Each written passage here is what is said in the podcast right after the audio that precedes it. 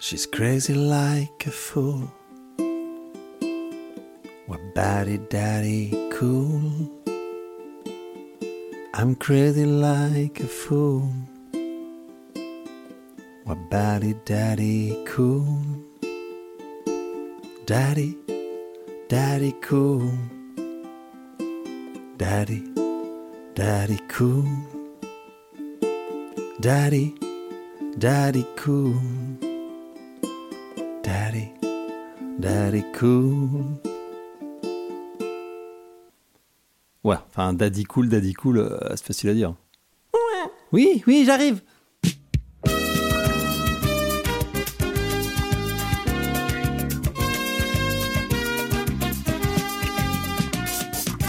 Bonjour et bienvenue dans Facile à dire, le podcast qui raconte les tout petits aux tout grands. Je suis Vier et je me revoilà enfin devant vous et dedans vos oreilles pour vous entretenir de joie, de tristesse, de peur, de dégoût, de colère, bref, de qu'est-ce que c'est quoi les émotions?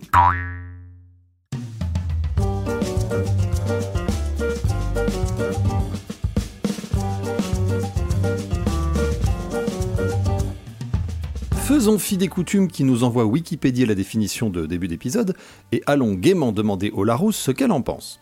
Une émotion est une réaction affective transitoire d'assez grande intensité, habituellement provoquée par une stimulation venue de l'environnement. Bon, je ne vais pas vous cacher que la définition, c'est généralement ma partie préférée à l'écriture, euh, parce que c'est quand même celle qui demande le moins d'efforts. Pour les amoureux et amoureuses de précision, et je sais qu'il y en a en masse dans mon public, faisons la petite mise au point qui s'impose. Quelles sont les différences entre émotion et sentiment? Parce que, ne nous le cachons pas, il y a grave moyen de confondre. hein.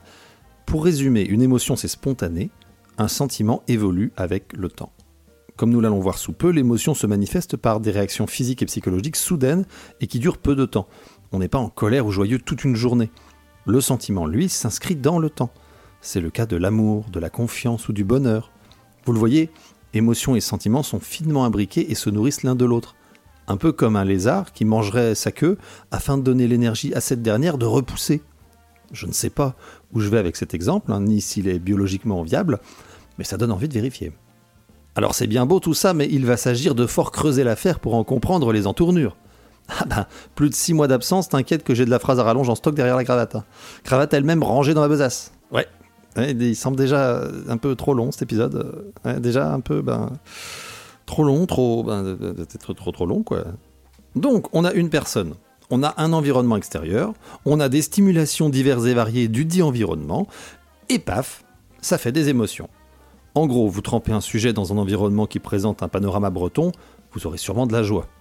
Euh, Vous trempez un sujet dans un environnement qui lui propose de consommer un coca jus de tomate saupoudré d'œil de sardine, et vous constaterez probablement euh, du dégoût. Ou vous trempez votre sujet dans un environnement qui présente un gouvernement dont le ministre de l'Intérieur, hein, entre autres, est ouvertement craignos de ouf, ouais, je dénonce à tout va, et vous obtiendrez, ah ben, euh, ah bah tiens, du dégoût aussi. Ah, puis une pointe de tristesse peut-être, voire de la colère. Oui, il y a des environnements plus émotionnants que d'autres. hein. Voilà donc ce qui nous entoure et nous traverse quotidiennement. Faire face aux émotions est une chose tellement habituelle qu'on pourrait facilement oublier leur place au sein de nos existences. Et ça serait quand même vachement dommage.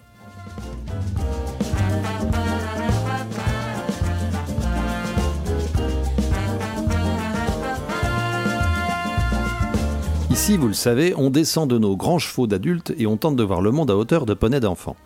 Nos tout petits doivent composer avec les six grandes émotions de base. J'ai pu lire la 8 ou la 5, hein, moi je vous en mets 6.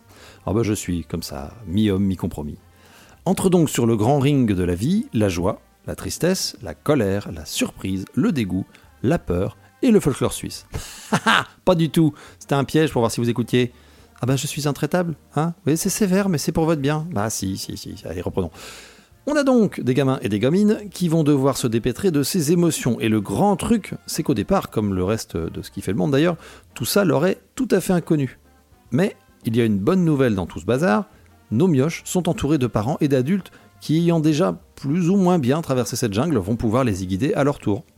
Essayons de décortiquer ce que c'est et ce que ça fait une émotion. Avant tout, l'émotion est une chose aux conséquences physiques. Je m'explique. Identifier une émotion, c'est se référer au ressenti qu'elle génère. Une bouche sèche, des, des frissons, au contraire des bouffées de chaleur, des jambes qui flageolent, autant de réactions qui s'inscrivent dans le corps. Aujourd'hui, avec toutes les belles expériences rencontrées au fil du long des années plus ou moins nombreuses que nous avons passées à parcourir cette bonne vieille planète bleue, nous savons que le rouge qui nous monte aux joues face à une injustice, c'est de la colère. Les palpitations euh, qui nous poussent à sourire bêtement après un baiser, c'est de la joie. La respiration qui s'accélère devant des pouvoirs publics qui ne font rien pour enrayer les divagations du climat, c'est de la peur. Bref, nous appréhendons les émotions en connaissance de cause. Mais imaginez ce que vivent les enfants. Ce corps qui réagit si étrangement sans qu'ils n'y comprennent rien au pourquoi du comment de tout ça qui se passe. Eh bien, c'est ça qu'on va tenter à notre tour d'accompagner. C'est cette connaissance d'eux-mêmes que nous devrons essayer de transmettre et de faire émerger chez les bambinos. Et en plus, parce que c'est pas mon genre de vous laisser dans la marmelade en slip, hein, ouais, je, tente de lancer des expressions. C'est gratuit, bah, pour la faille. Il y a des pistes, il y a des techniques, des ruses de coyote très affûtées pour cela. Mais bon, comme j'ai surtout plaisir à ce que vous m'écoutassiez au maximum, hein, je vous livrerai ces secrets pédagogiques un peu plus tard. Bah, ne m'en voulez pas, s'il vous plaît. Je fais le plus de mon mieux pour vous donner envie de vous éduquer un peu. Hein. Je sais, pour vous, c'est pas facile. Hein, vous êtes des gens simples, juste des auditeurs, des, auditrices, un peu d'attention et de cerveau disponible à, combler. Des petites gens, quoi, des, gens bien braves, des, bons gros débits. devrais peut-être pas insulter mon public. Remonte la musique, remonte la musique.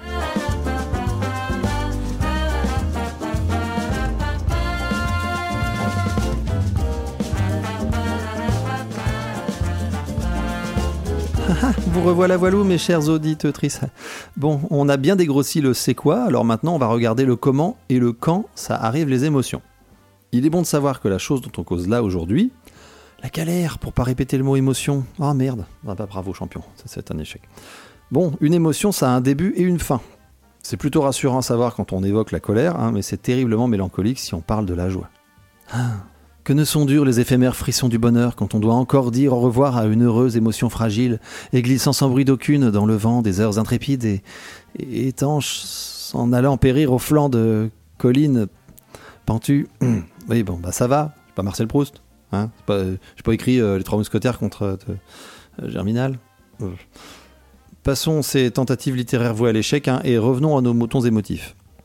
Il y a une fin et un début. Alors, commençons par ce dernier. Pour lancer le dispositif émotionnel, il nous faut un déclencheur.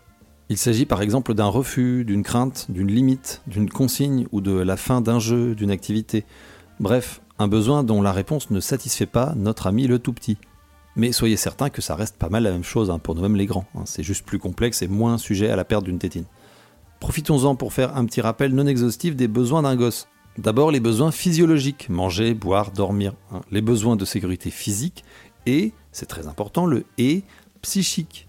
C'est-à-dire vivre dans un endroit sécurisé, sans risque de se blesser, tout simplement, et évoluer dans des routines, des rituels, avoir des limites claires et qui s'adaptent aux capacités de l'enfant. On fera attention également aux besoins cognitifs d'apprendre, de tenter des choses, de parfois et même souvent se tromper, de communiquer, de jouer. Ah bah tiens oui, ah, jouer, jouer, jouer et rejouer. Hein. Il y a un ou deux épisodes sur ça, euh, bon bah que je ne saurais trop vous conseiller. Hein. Ouais, petite pub là, tranquille en passant. Eh ben, je suis le roi de la com. Bon, pour finir, on sera attentif aux besoins socio-affectifs tels qu'être aimé, hein, c'est pas mal ça, être respecté, sentir la confiance de l'entourage, bref, des trucs à faire aussi entre grandes personnes. De toutes ces sources et de bien d'autres pourront naître les émotions. Tantôt torrent, tantôt douce rivière, les émotions restent ainsi étroitement liées à ce que vit l'enfant. Et celui ou celle-ci verra ses besoins changer au fur et à mesure des mois courant le fleuve de la vie. Alors oui, je me répète et je continue assez ridiculement de vouloir filer bien grossièrement des métaphores hydrauliques, mais c'est vraiment un truc à avoir en tête. Un enfant, ça grandit. Une chose qui paraissait acquise, normale la semaine d'avant, peut tout à fait être remise en cause d'un jour à l'autre. Et cette attention permanente, ce devoir de prendre en considération les nouvelles capacités ou façons d'être de son perlimpinpin ou perlimpinpine, eh ben, c'est pas toujours facile. Oui, sauf à dire.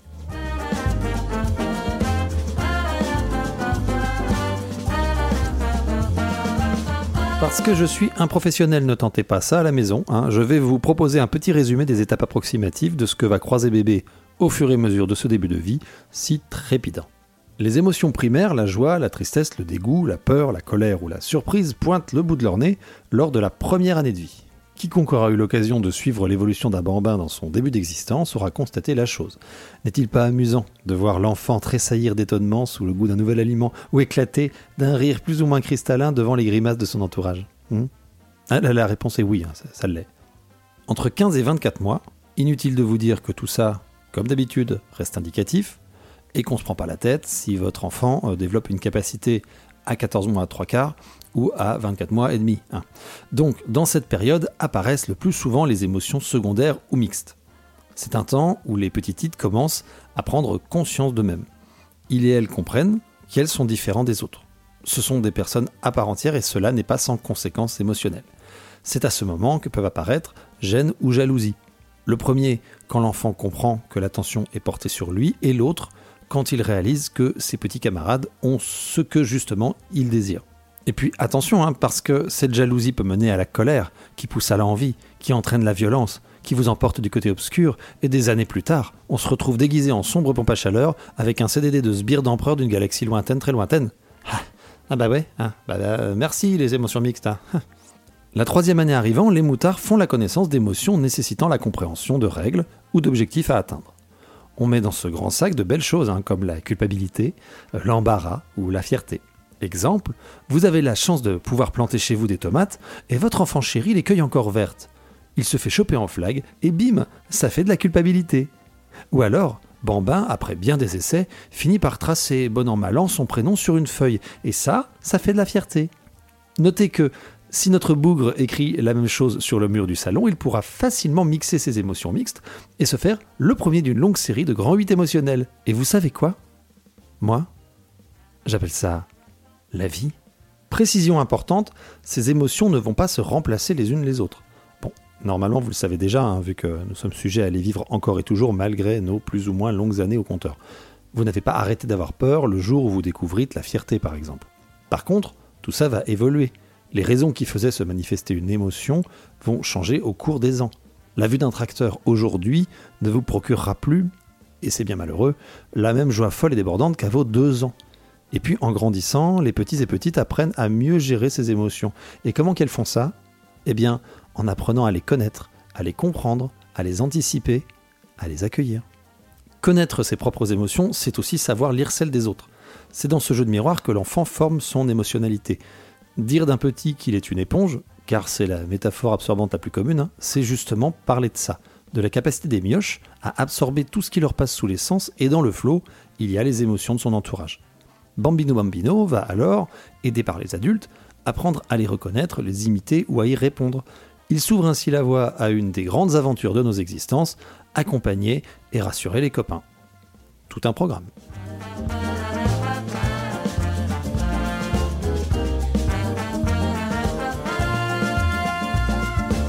À présent, tournons-nous vers la belle et grande troisième partie de cet exposé sonore.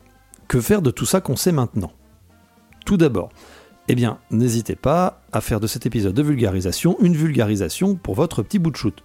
En gros, expliquez ce qu'est une émotion. Nommez-les. Dites-lui qu'il est normal qu'il ou elle les ressente. Dites-leur que cela a un début et une fin, que cet état étrange et puissant n'est pas permanent. Expliquez-leur que vous-même et tous les gens dessus le monde, ils vivent la même chose, que c'est universel. Ne pas se sentir seul, incompris, est une étape fondamentale dans la découverte des émotions. Ça ne fera pas tout pour autant. Le gamin ou la gamine vont donc croiser, ressentir, vivre cette chose pas banale pour eux. Que faire avec cela? demanda-t-il sous forme interrogative pour relancer un peu artificiellement l'écoute évanescente de son auditoire diversement intéressé. Pour commencer, il va falloir être fort attentif à ses besoins. Un enfant sécurisé, physiquement bien sûr, mais aussi psychiquement, c'est un enfant qui va pouvoir développer une meilleure estime de lui-même. En gros, si bébé vit dans un environnement où il peut un peu trop facilement se trancher la gueule sur les meubles ou être laissé exagérément dans ses pleurs, ses détresses, ses cris, ses SOS, eh bien bébé risque de se dire Bon, il me semble que je ne vaille pas tant la peine que ça. hein. Ces grandes personnes autour de moi ne tentant pas véritablement euh, d'écouter et de répondre à mes besoins d'être rassuré et indemne, c'est que sans doute j'abuse de ouf et que je suis une belle merde. C'est un peu imagé comme mise en situation, mais il y a l'idée. Répondre efficacement aux besoins sans pour autant les anticiper, ce qui serait un autre petit souci, hein, bah oui, Euh, ne pas permettre à l'enfant de réclamer, de faire savoir qu'il ou elle a bah, un besoin, euh, c'est prendre le risque de faire monter les potards de la frustration à 11 le jour où euh, bah, vous ne répondrez plus assez en avance aux besoins. Et avec la frustration, vous pourriez très probablement affoler les compteurs d'intensité des émotions. hein, ouais, ouais. Ah, L'équilibre insupportablement essentiel hein, et si complexe à expliquer. Donc répondre aux besoins, c'est donner au bambin les premières clés de sa toute neuve gestion des émotions. La confiance en soi et en ceux qui nous accompagnent est un vrai trésor à constituer au fil des gestes, des mots, des marques d'affection, d'intérêt et d'amour que nous aurons eu la chance de pouvoir offrir dès le début du beau voyage de l'existence. Une autre piste à creuser, donner l'exemple. Pour ça, je me permets directement de vous renvoyer vers l'épisode 22e de mon œuvre Balado diffusée. Si par exemple vous piquez des colères avec un peu trop d'aisance, bah, ça sera compliqué de demander à votre progéniture de garder son calme devant toute frustration. Faire au mieux pour canaliser et comprendre nos propres émotions, c'est offrir un miroir, un exemple à suivre à notre jeunesse et en l'occurrence à notre très jeune jeunesse. Bref, essayez d'être au plus près de l'être humain que vous voudriez que votre enfant soit. Et c'est un conseil qui marche pour toute autre situation d'ailleurs.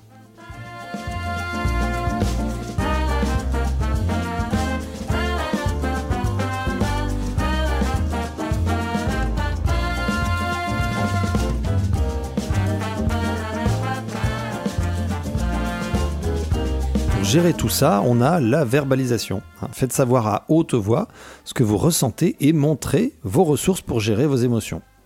Un truc du genre Ah mince, je suis déçu que telle ou telle chose n'ait pas marché, mais allez, je vais me changer les idées avec euh, un film, un livre, ou écouter une énième fois un épisode euh, de ce formidable podcast qui est facile à dire. Euh, mon Dieu, il faut absolument que j'en parle bien plus autour de moi. Mais, mais que n'ai-je encore un tatouage sur le crâne à la gloire de ce programme d'utilité publique? Ah là là là là là là, oh, oh, je suis tout chose moi. Oh, là, il fait chaud. Oh là là, vite, vite, vite, me créer un nouveau compte, mettre 5 étoiles, voilà, clic, clic, clic. Hmm, voilà, voilà qui est mieux. Mais ça, c'est qu'un exemple. Et puis si exploser devant votre enfant n'est pas la meilleure idée, ça peut arriver. Alors, une fois l'émotion passée, revenez sur cette situation. Expliquez ce que vous avez traversé, ce que vous avez ressenti, les sensations physiques auxquelles il ou elle pourrait s'identifier qui feraient écho à son vécu. Tu vois, quand papa a découpé l'elfe qui ne lui a pas dit bonjour, il sentait son cœur battre trop vite et il avait les joues toutes chaudes. Ou, tu sais, si maman a lancé un astéroïde sur la maison des voisins parce qu'ils ne voulaient pas tailler leur haie, euh, c'est qu'elle n'a pas su s'écouter et sentir les tremblements qui montaient en elle. Bon, ça, ce sont des exemples très axés sur la colère et plutôt pour des gens qui vivent dans Le Seigneur des Anneaux ou dans un Marvel, mais vous, vous recontextualiserez à votre guise. Les émotions sont l'expression de certaines limites. C'est une chose à transmettre à nos bambins bambines. Décrypter une émotion, la nommer, reconnaître les symptômes qu'elle provoque en nous, sont les étapes d'un long travail. Alors, autant les aider et commencer très tôt. Parlez, causez de ce que vous ressentez et de ce que vous percevez chez votre enfant. Évoquez les émotions qu'il semble traverser. Je vois que tu es en colère parce qu'un copain ne veut pas te prêter un jouet. Euh, tu as l'air très content qu'on chante cette chanson. Je vois que tu es triste parce que tu voudrais voir ton papa et ta maman. À la relecture, euh, je me rends compte que cette dernière phrase fonctionne aussi bien dans un contexte d'accueil en crèche que de kidnapping c'est bien la preuve que c'est important, la verbalisation, pour rassurer en, toutes circonstances. Comme qu'on l'a dit au début de cet épisode, une émotion, ça commence, ça vit, et ça se termine. On peut d'ailleurs découper et préciser euh, cela.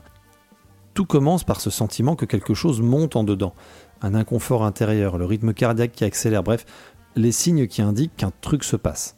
C'est la charge. Le succès de la tension, c'est le moment où l'énergie de l'émotion est utilisée. Ça peut être un geste, une action, une parole, un cri, un hurlement ou un bisou, hein, voire même un bisou et puis un hurlement. Bon là, faut peut-être vraiment voir des spécialistes de gestion des émotions parce que euh, c'est pas banal. Hein. Et puis, tout cela étant passé, on arrive à la crème de la crème du gâteau, la décharge. C'est là qu'on pleure, on crie, on tremble, mais la décharge n'est bien qu'un moment de l'émotion et pas l'émotion tout entière. C'est par ces comportements que l'on retrouve peu à peu le calme. C'est une étape essentielle du vécu d'une émotion. Hein. Et le risque, que dis-je le risque? Le piège? Enfin, que dis-je le piège? Le risque? Ah bah non, le riège, hein, euh, c'est de ne pas laisser s'exprimer la décharge. L'exemple le plus connu, c'est le ne pleure pas. Pleurer, c'est très bien. Que ça soit pour une douleur, une tristesse ou une joie intense, il faut pleurer. Ça sert à ça, à vider cette tension qui explose lors d'une émotion très forte. Donc dire à un enfant de ne pas pleurer, c'est lui ordonner de garder cette douleur en lui. Alors que le laisser exprimer ses larmes, voire l'encourager à le faire autant qu'il sentira en avoir besoin, c'est lui faire confiance. Lui prouver que son émotion est importante pour nous et que la laisser vivre est la meilleure façon de la faire passer, de la connaître, de la comprendre un peu mieux quand elle reviendra. Parce qu'elles sont comme ça les émotions. Elles reviennent toujours. C'est pas comme ma femme. oui, remonte la musique, oui. Ça vite.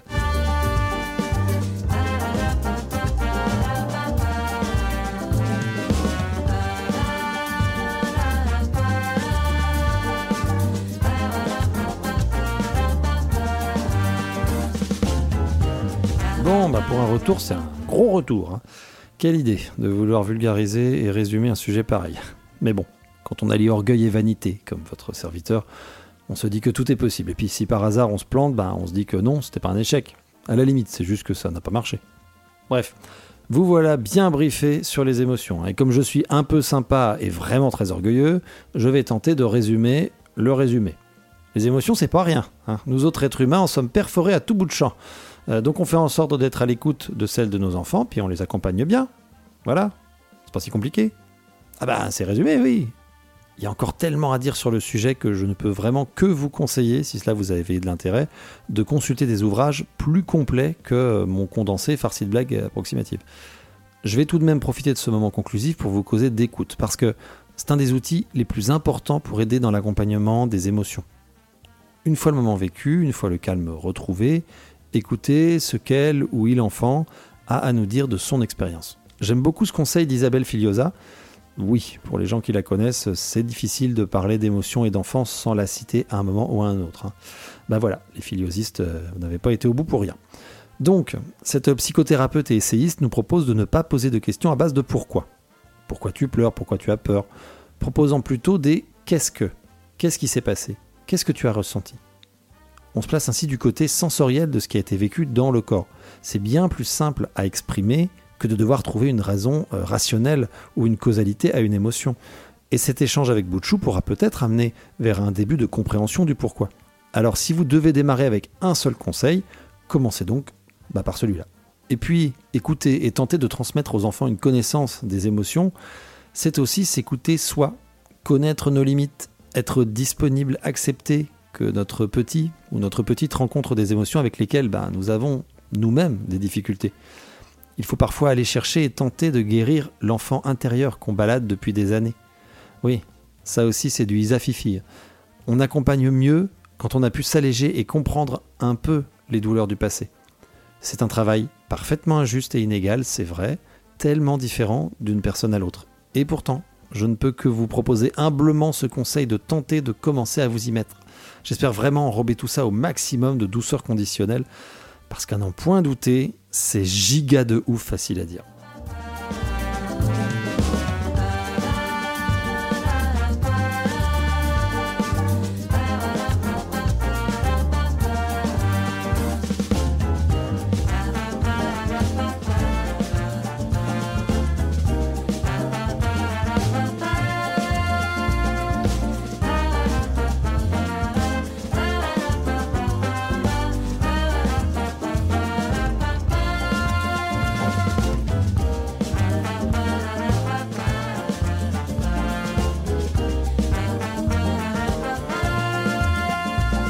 Et ben voilà, c'est pas mal comme rythme ça, hein un épisode tous les 8 mois. Merci pour vos encouragements, vos petits messages euh, trop mimsous euh, suite à la, ce que je considère comme une bonne nouvelle euh, naissance de mon gars. Et puis merci pour ces petites étoiles qui apparaissent de temps à autre dans le grand ciel des applications de podcast. C'est tout ça qui fait de bien belles constellations qui réchauffent mon petit cœur. Bon, ça y est les parents, hein, je suis de votre côté pour de bon, maintenant je peux plus faire semblant. Euh, donc euh, voilà, je, peux auto-tester euh, mes, conseils. Jusque-là, tout est fonctionnel, hein, tout marche à merveille. Il suffit littéralement de, faire ce que je dis et vous avez un enfant complètement dans les clous de, la norme. Nickel, au cordeau. De rien qui dépasse. Bon, après toutes les bonnes blagues, le, bon humour de fin d'épisode complètement improvisé et toujours un peu catastrophique, je m'en vais faire un gros remerciement à ma douce d'avoir, évidemment, donné vie à un être de lumière, mais aussi surtout d'avoir corrigé cet épisode. C'était pas rien, rassurez-vous, il n'y a pas grand-chose à corriger, mais euh, le peu qu'elle a, qu'elle a su produire a vraiment été d'une efficacité redoutable. Voilà, j'aime bien faire ce, personnage un peu truculent de, gros bêta un peu lourd, hein. vous, aurez compris que c'est un rôle de totale composition, hein, rien- pas une euh, miette de moi euh, dans cet être de fiction euh, que vous rencontrez là tout de suite, en ce moment. Allez, on va tenter d'être un peu moins laborieux, hein, puis on va se diriger directement vers la petite reco. Et aujourd'hui, c'est lecture, la petite reco. Euh, c'est ça alors un cadeau euh, de ma douce. Vraiment, je vous, mets en plein dans notre intimité. Vous êtes entre nous dans, le lit conjugal, hein, et c'est dégueulasse. Et cet ouvrage, c'est Chez soi, sous-titré Une odyssée de l'espace domestique de Mona Cholet, aux éditions euh, La Découverte, poche. Et ce livre, il résonne particulièrement chez le petit casanier que je suis, chez le petit castor hein, qui, construit sa, cabane et qui, qui la remplit d'un bon tas de bordel.